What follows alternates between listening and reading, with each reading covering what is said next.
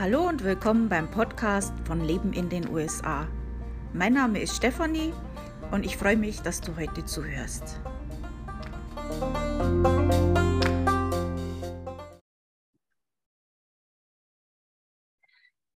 Also heute haben wir einen Gast und zwar die Daniela äh, Gotter. Und äh, sie ist eine Diplom-Übersetzerin, Dolmetscherin, Sprecherin, Moderatorin und die Gründerin und Inhaberin von Dani Lingua. Möchtest du dazu noch was sagen? Habe ich jetzt da alles damit abgehakt? Hallo, liebe Stefanie. Ja, du hast alles abgehakt, sogar in der richtigen Reihenfolge, denn erst war meine Ausbildung zur Diplom-Übersetzerin in Germersheim, Dolmetscherin. Dann kam das Sprechen und die Moderation dazu. Also du hast alles perfekt richtig gesagt. Gut. Also wir haben uns ja kennengelernt, weil du als Dolmetscherin Werbung auf meinem Podcast gemacht hast. Ähm, erzähl mal, was du so beruflich jetzt machst und wo dich äh, die Hörer dann auch finden können. Beruflich bin ich damit beschäftigt, internationale Unternehmenskommunikation schick zu machen. Das heißt, ich übersetze Dokumente rechtssicher in die Fremdsprache, aus der Fremdsprache, neben Englisch noch in anderen Sprachen mit meinem Team. Und finden können mich die Hörer unter danilingua.de. Also ich übersetze sowohl für Unternehmen und Kanzleien, für die ich auch hin und wieder dolmetsche, wenn es Beurkundungen gibt oder auch Online-Meetings über Zoom. Aber genauso gut habe ich schon jede Menge Menschen mit ihren Dokumenten in die USA und nach Kanada übersetzt, mhm. wenn es halt offizielle Dokumente äh, braucht eben für die Einwanderung. Also zum Beispiel, wenn jetzt jemand äh, Namensänderung machen möchte auf seinem äh, deutschen Reisepass, weil er geheiratet hat oder sie, ähm, solche Dokumente würdest du dann übersetzen. Genau, genau. In der Regel ist das das ganze Paket. Also wenn jemand ähm, sich im Ausland eben bewirbt oder auswandern möchte, dann sind dabei Schulzeugnisse, Arbeitgeberzeugnisse, Führungszeugnisse, äh, Führerscheine, Namensänderungen, mhm. Scheidungsurkunden, Heiratsurkunden, Sterbeurkunden. Also alles, was eben dazugehört, äh, ja. um den Immigration Officer gnädig zu stimmen. Ja, ist alles nicht so einfach. Ähm, ich bin da auch gerade in so ähm, Planungen, das auch mal zu erledigen, endlich meine Namensänderung auf dem Reisepass. Ähm, ja, das ist nicht so einfach. Dann weißt du ja jetzt, wo du hinkommen kannst. Ja, genau. Also ich finde es ja auch äh, spannend, unsere beide Geschichten, die, wir haben ja schon kurz vorher ein bisschen geredet, ähm, unsere beide Geschichten, wie wir mal irgendwann in der USA gelandet sind, die starten ja in den 80er Jahren. Ähm, Richtig. Was hat dich denn auf die Idee gebracht, in Amerika äh, leben zu wollen? Wo beginnt da deine Geschichte? Oh Gott, ja, also die Sendezeit haben wir. Nein, Quatsch. Ich guck mal, dass ich das hier ähm, etwas komprimiert darstelle. Rückblickend heute, du weißt ja immer mehr im Alter, ja, Hindsight, ja. da ist 2020. So, ich habe immer schon, also früher, als ich Western geguckt habe, ja, oder ähm, Bonanza oder was auch immer, oder Shiloh Ranch, in mir hat immer so ein Verlangen gebrannt irgendwas, was mich da immer hingezogen hat. Aber du kannst dir das als Kind, kannst du das ja noch nicht erklären, du hast ja noch nicht die Tools dafür. Und dann hat sich das ergeben, dass äh, während des Studiums äh, das Familienunternehmen, in dem ich groß geworden bin, von meinen Eltern eben, wir hatten eine Subsidiary, also eine Tochtergesellschaft in New York gegründet. Mhm. Und da war ich dann für einen Monat. Unser Büro war genau gegenüber vom Empire State Building, das war 1986. Und ich war da einen Monat und sollte mal ein bisschen schauen, wie in Amerika so die Geschäfte laufen. Ja, du kannst dir vorstellen, da war ja also äh, New York in den 80ern, das war super spannend. Ja, das World Trade Center stand noch. Ja. Alles noch. Und ich habe unglaublich viel erfahren und habe gedacht, so. Und wenn du hier jetzt wieder daheim bist, du bist jetzt mitten im Studium, jetzt beeilst du dich und du willst in die Staaten. Und dann auch, was ich heute weiß, wenn man so einen Wunsch hat und so ein Ziel, dann kommt das zu dir. Wenn in dir so ein Verlangen brennt, dann, dann ergeben sich die Wege. Und so hatten wir an Ostern mal, da hatten wir äh, ein Golfturnier veranstaltet, auch mit der Family, weil das war auch Teil des Geschäfts. Das war eine Golflinie aus Leder. Und auf diesem Golfplatz in der Toskana in Montecatini waren zwei Jungs. Der eine hat Englisch mit italienischem Akzent gesprochen und der andere Italienisch mit englischem Akzent. Da wurde ich natürlich neugierig. Und das war in meinem Abschlussjahr. Ne? Das war 89. Und dann bin ich hin zu den beiden und wir haben uns so erzählt und dann stellte sich raus, der eine in der Tat ähm, kam aus Amerika, aus San Francisco und hat dann nur so gesagt, ah ja, wenn du mit dem Studium fertig bist, komme ich besuchen. Und das macht der Deutsche, wenn er sowas hört, der nimmt es beim Wort. Mhm. Und, ich bin dann da, und ich bin dann dahin geflogen im August 89. Äh, da wusste ich auch noch gar nicht, ob ich bestanden hatte oder nicht. Ich bin da einfach hin. Ja, und dann kam halt eins zum anderen. Er war sehr überrascht, hatte mich untergebracht. Ich habe dann auch mein erstes Erdbeben gleich erlebt ähm, in der Nacht. Oh. in der ersten Nacht und dachte nur, oh komisch, draußen fahren aber viele Laster vorbei, ja, du bist es ja nicht gewohnt mit Jetlag und so bis ich geschnallt habe, ey, nee, Moment, du bist ja im Hinterhof irgendwo in so einer kleinen Gasse, da fahren gar keine Laster. Und morgens habe ich dann gehört, ja, mein erstes Erdbeben in meiner ersten Nacht in San Francisco, ja, so gehört das. Und es mhm. war aber nicht so ein ganz schlimmes Jahr. Ja. Und dann ging das alles ganz schnell. Er hatte mich dann einem Freund von sich vorgestellt. Wir haben heute noch Kontakt. Und so habe ich dann gesagt, wunderbar, ich kann anfangen, ähm, mich um San Francisco zu kümmern. Und äh, letzten Endes war es dann so, das hat dann noch zwei Jahre gedauert bis ich dann alles in trockenen Tüchern hatte. Ich meine, das war eine Zeit vor Google, ja, vor allem. Also ich habe mich wirklich erkundigt, wie bekomme ich legal ein Visum. Und geklappt hat es dann mit der Karl-Duisberg-Gesellschaft. Da bekam ich auf Basis eines J1-Visums ein IAP 66. Ich habe mich fürs längste Programm entschieden, für 18 Monate. Und als Überraschung, das wusste ich gar nicht, gab es noch ein Stipendium obendrauf. Und dann habe ich meine Sachen gepackt. In der Zwischenzeit war ich ein paar Mal noch drüben und bin dann ähm, ja im April rüber und habe gesagt, so ich will einen Job. Das war toll, weil das war mitten in der Rezession. Ich wusste es aber nicht. Ja, der nächste Tipp, Leute, wenn ihr was vorhabt und auswandern wollt oder irgendwas, kümmert euch nicht um die Circumstances, um die Umstände, weil die sind immer da. Wenn ihr euch was vornehmt und dann klappt das, wenn man sich nicht beirren lässt. Und so habe ich dann immer so kurz vor knapp war das ja am Tag vor meiner Abreise oder zwei Tage vor meiner Abreise äh, den Job bekommen im Gebäude meiner damaligen Vermieterin, die ich bekommen habe über einen Zeitungsausschnitt, den mir eine Freundin gegeben hat, weil sie mitbekommen hat, dass ich nach Amerika will. Also es hat sich alles so gefügt. Ja, und dann äh, war ich dort, ja, und bin dann im Mai, dann habe ich April war ich dort, genau, habe noch mal einen Monat hier alles zusammengepackt und bin dann Anfang Juni mit sechs Koffern nach San Francisco geflogen. So war das. ja, da hast du schon einige Fragen beantwortet, die ich jetzt noch gehabt hätte. Ähm, aber wie ist jetzt, wie würdest du jetzt das beurteilen von damals zu heute, die Herausforderung, um so ein Visum zu bekommen? Äh, denkst du, die haben sich geändert? Wenn ich ganz ehrlich bin, ich kann gar nicht so viel dazu sagen. Ich weiß nur, dass es äh, für mich, ich habe ja dann nochmal ein H1B-Visum bekommen, weil ich wollte nach den 18 Monaten ja nicht heim und habe dann wieder über eine Freundin, die wusste, dass ich bleiben wollte, eine Stelle gefunden, ähm, bei der alle meine Sprachen gefragt waren, weil ich spreche außer Englisch noch Französisch und Italienisch. So, und ähm, das habe ich bekommen mit einem sehr guten Anwalt. Also der hat da wirklich ganze Arbeit geleistet, dass ich den Stempel bekommen habe vom Immigration Officer für das H1B-Visum. Was ich gemerkt habe, ist, wenn man das Visum jetzt alleine beantragt, einfach so, obwohl, weißt du, du bist aus Deutschland, ich hatte zwei Ausbildungen im Gepäck, ne? ein mhm. Diplomabschluss, eine kaufmännische Ausbildung, eine abgeschlossene, die vier Sprachen, Berufserfahrung, alles drum und dran, Referenzen, war es fast unmöglich, irgendwie eine Green Card oder ein, oder ein Visum zu bekommen. Ja.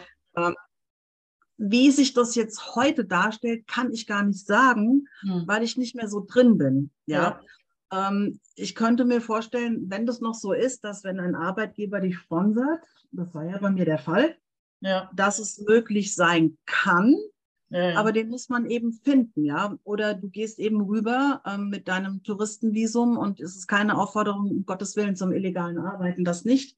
Aber sich dort einfach mit Leuten in Verbindung setzen, mit ähm, Immigration-Anwälten, die kann man auch schon im Vorfeld raussuchen, ja, dass man da seriöse Adressen bekommt oder auch mit Personalberatern oder mit ähm, Employment Agencies, ja. um einfach mal zu schauen, wie die, wie die Lage ist. Ne? Und sich dann, also weil den neuesten äh, Stand bei Visa, den habe ich nicht mehr vor Augen. Das weiß ich nicht mehr. Da muss ich kurz einhaken und den Zuhörern noch sagen, ähm, das kann funktionieren. Das Problem ist bloß, ähm, wenn du beim Zoll bist und die dich fragen, was du in Amerika bist, dann äh, nein, du wirst hier nicht nach Arbeit suchen. Genau. Aha, weil Genau, ähm, genau. Richtig. das wollen die auf keinen Fall, weil die haben dann Angst, du bleibst, selbst wenn du jetzt Ja. suchst, wieder zurückfährst und halt Ja. einfach jemand möchtest, der dein Visum Ja. unterstützt und das alles richtig machst.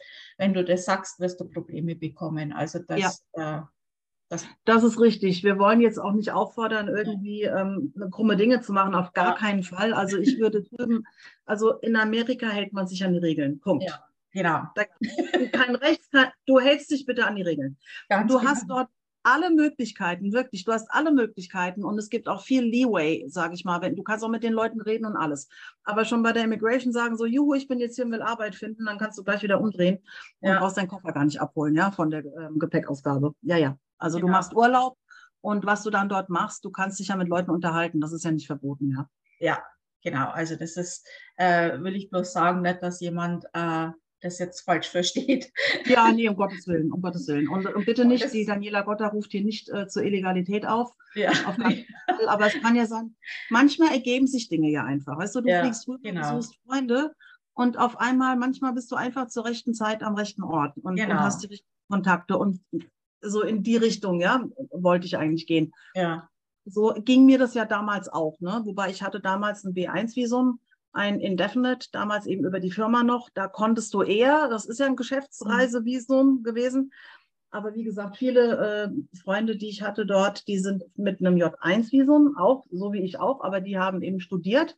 Und dann hast du im Rahmen der Uni-Ausbildung eben noch die Möglichkeit, damals war es, glaube ich, ein halbes Jahr oder ein Jahr, nochmal zum Arbeiten dran zu hängen. Aber da würde ich doch empfehlen, ganz genau die Vorschriften ähm, anzuschauen und doch einen Anwalt äh, zu konsultieren, weil alles andere kann echt in die Hose gehen, ja. Also gerade Amerika an die Regeln halten. genau. Wenn man da einmal einen Fehler macht, dann hat man einen Eintrag drin und dann wird es Ja. schwierig in Zukunft. Nein, Also das lohnt auch nicht. Das lohnt auch nicht. Ja. Ja. Alles nicht so einfach. ähm, Kulturschock ist ja ein großes Thema äh, auf Foren, äh, Gruppen und so weiter. Ähm, wo war jetzt für dich der Kulturschock, äh, die Unterschiede, wo musstest du dich umgewöhnen? Ähm, der war gar nicht so groß in der Tat, weil erstens bin ich ja schon in einem internationalen Unternehmen groß geworden. Also wir hatten schon viel Kontakt äh, mit dem Ausland. Dann war ich ja 86 einen Monat in New York und bis ich äh, dann letztendlich ausgewandert bin, war ich ja bestimmt fünf oder sechs Mal schon drüben und habe auch äh, dort Freunde gewonnen und habe quasi das Land also von innen geguckt, nicht von außen reingeguckt, sondern von innen wieder rausgeguckt. Ich, was ich nie vergessen werde, ist, als ich meinen ersten Brief in den Briefkasten werfen wollte, bin ich bestimmt zehnmal um den grünen Briefkasten rum und habe gedacht, Ja. das doch nicht. Wo ist denn hier der Schlitz? Ja, ich stand da, ich, ich weiß es wie heute. Ja, ich habe gewohnt in San Francisco, falls Hörer sind aus San Francisco, ähm, Ecke Sacramento und Laguna.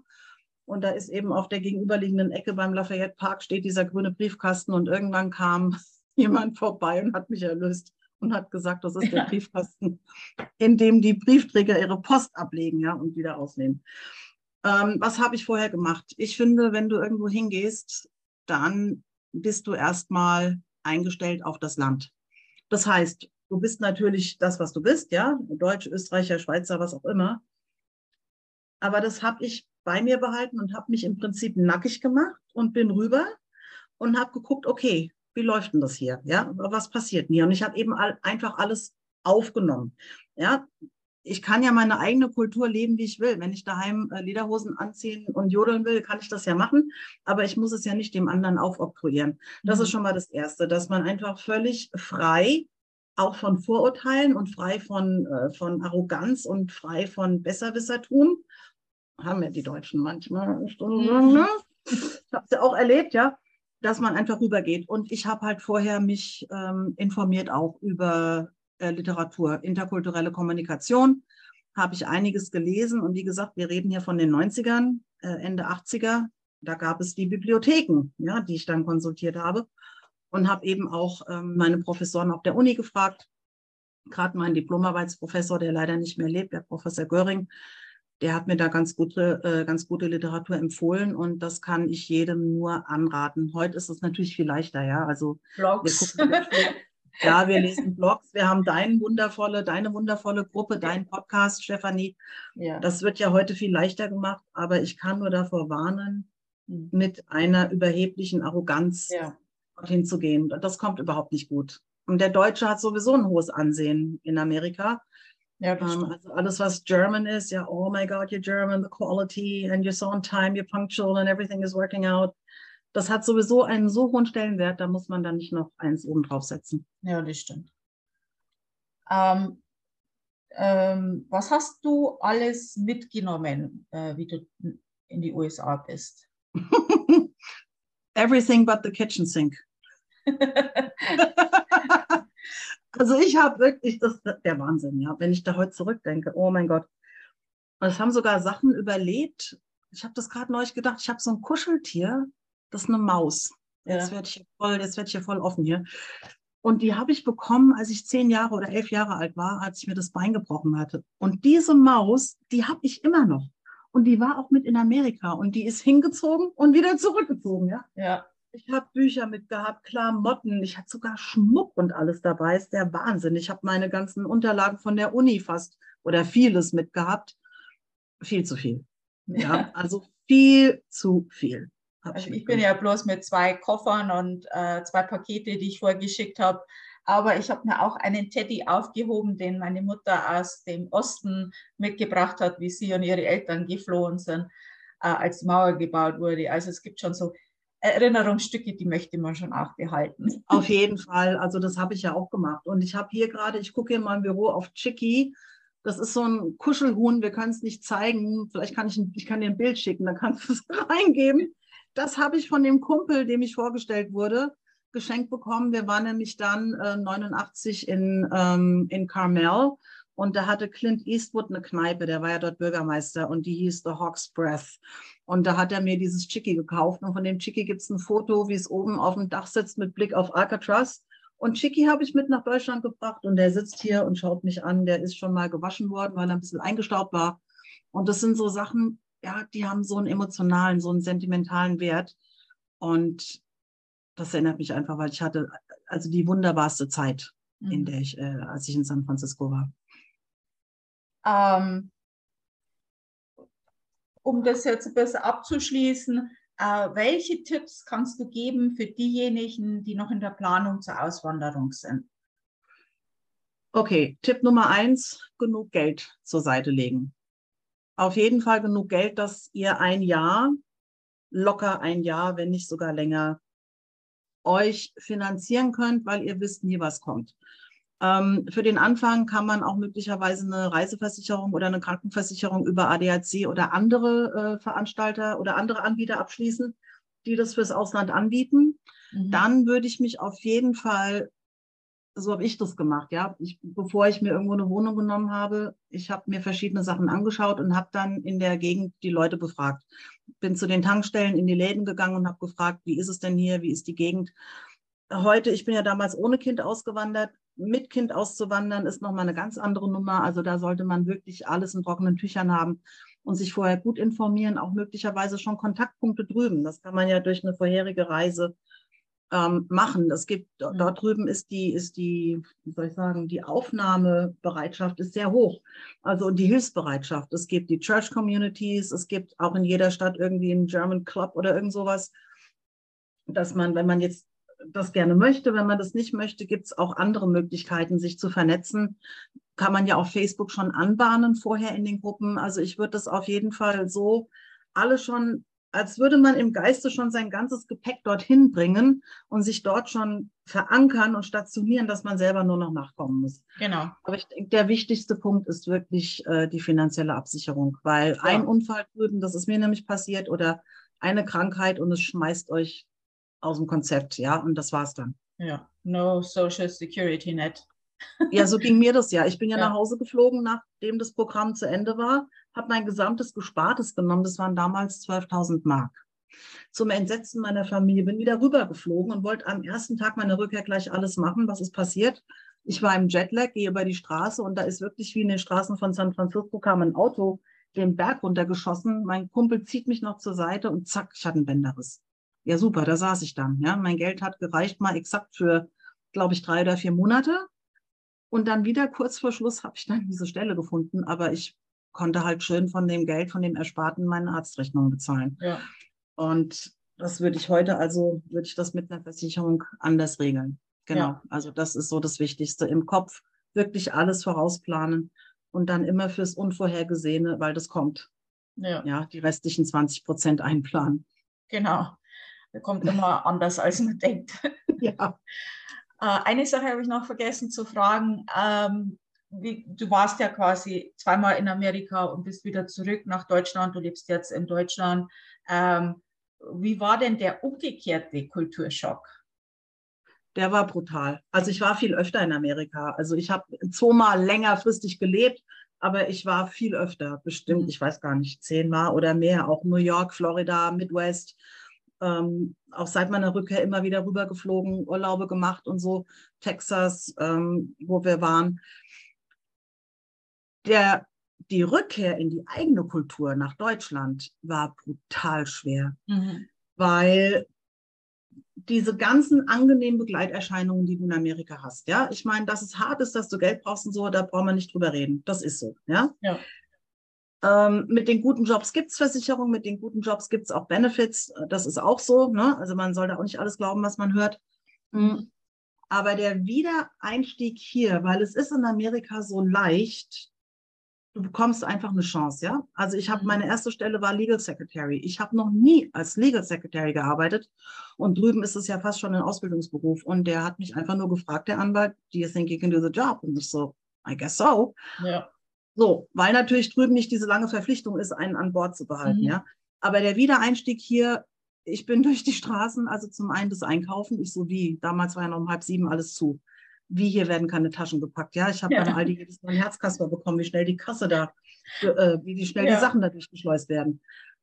Die Leute gucken dich komisch an, wenn du freundlich grüßt, ja. Und beim Autofahren am Anfang hatte ich immer eine lange Schlange hinter mir, weil ich mich da wieder an, äh, eingewöhnen musste. Auf der anderen Seite bin ich bei roten Ampeln rechts abgebogen, was ich dann auch schnell gelassen habe. Und bei Verabredungen, das habe ich auch gelernt, weil ich war drüben bei Verabredungen immer pünktlich am Ort und stand dann oft alleine da. Und als ich dann fragte, eben, wo warst du? dann hieß es nur, oh, you didn't confirm it, you know, you didn't ask me, I was still on. Und dann habe ich das in Deutschland einfach so übernommen und habe natürlich dann hier die Beschwerden bekommen. Ey, wir waren verabredet, wo warst denn du? Und ich so, ja, du hast ja nichts mehr gesagt. Also der Wiedereinstieg nach Deutschland ist schwieriger als die Eingewöhnung nach Amerika. Ja. So war es so war's für mich. Ja. Ja, haben manche Probleme, ist auch organisatorisch alles äh, nicht so einfach okay, du brauchst kein Visum, aber trotzdem ein bisschen schwierig.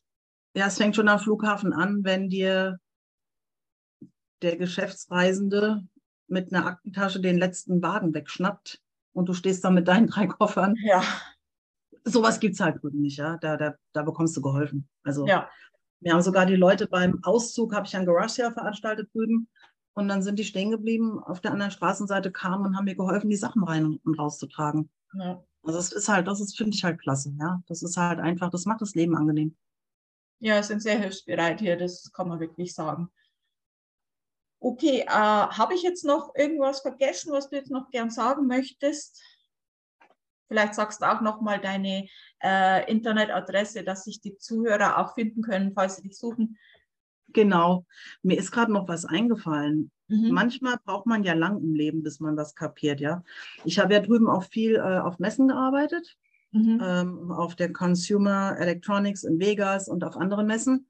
Und dann kann ich mich erinnern, einmal kam einer an Stand und hat zu mir gesagt, you got a voice. Und dann war das ein Mitarbeiter von CNN. und ich habe erst Jahre später angefangen, die Sprecherausbildung zu machen. Ja da musste ich gerade dann denk dran denken, ja. Also, wenn euch irgendwas reinschießt, liebe Zuhörer und Zuhörerinnen, dann hört da drauf. Und wenn ihr irgendwie so einen Impuls habt und einen Traum leben wollt, dann tut es. Es gibt immer einen Weg. Nur nicht überstürzt irgendwo rein und dann denken, es wird schon, weil das Lehrgeld kann dann teuer sein. Ja, ja also wer gerne mehr wissen möchte oder wer ähm, auch mal sich meine Arbeit anschauen oder anhören möchte, der findet mich auf www.danilingua.de. Und da sind alle Kontaktdaten und auf Soundcloud habe ich unter Daniela Gotta auch ähm, einen Account. Ja, da kann man mich finden. Und wer aus Kalifornien ist, darf sich sowieso gerne bei mir melden. Weil mein nächstes Ziel soll Mendocino County werden. Ja. Da finde ich es einfach schön. ja, Kalifornien stelle ich mir auch schön vor. Es ist bestimmt wärmer als hier in äh, Connecticut ist ja recht kalt und Blizzards und so. Also ich weiß auch nicht, ob ich lieber ein Blizzard habe. Ich glaube, ich habe lieber ein Blizzard als äh, ein Erdbeben, aber die Kälte ist halt nicht so ganz toll. Also ich kann mich erinnern, Mark Twain hat mal gesagt, weil in San Francisco ist ja wirklich August der kälteste Monat in Anführungszeichen, wenn man so will. Also der hat, es gibt, es ist sehr windig, es ist kühl, es ist neblig und Mark Twain soll mal gesagt haben, ähm, der kälteste Winter, den er je erlebt hat, war ein Sommer in San Francisco. Und dann gibt es wohl auch noch den Spruch, im Golden Gate Park musst du das Grashalm stützen, damit der Rasen wächst, ja. Also ganz so schlimm ist es nicht. Aber in Tatsache ist, da bin ich auch am Anfang drauf reingefallen. Du landest im August mit einem kurzen Hemdchen in San Francisco und du frierst dir den Allerwertesten ab.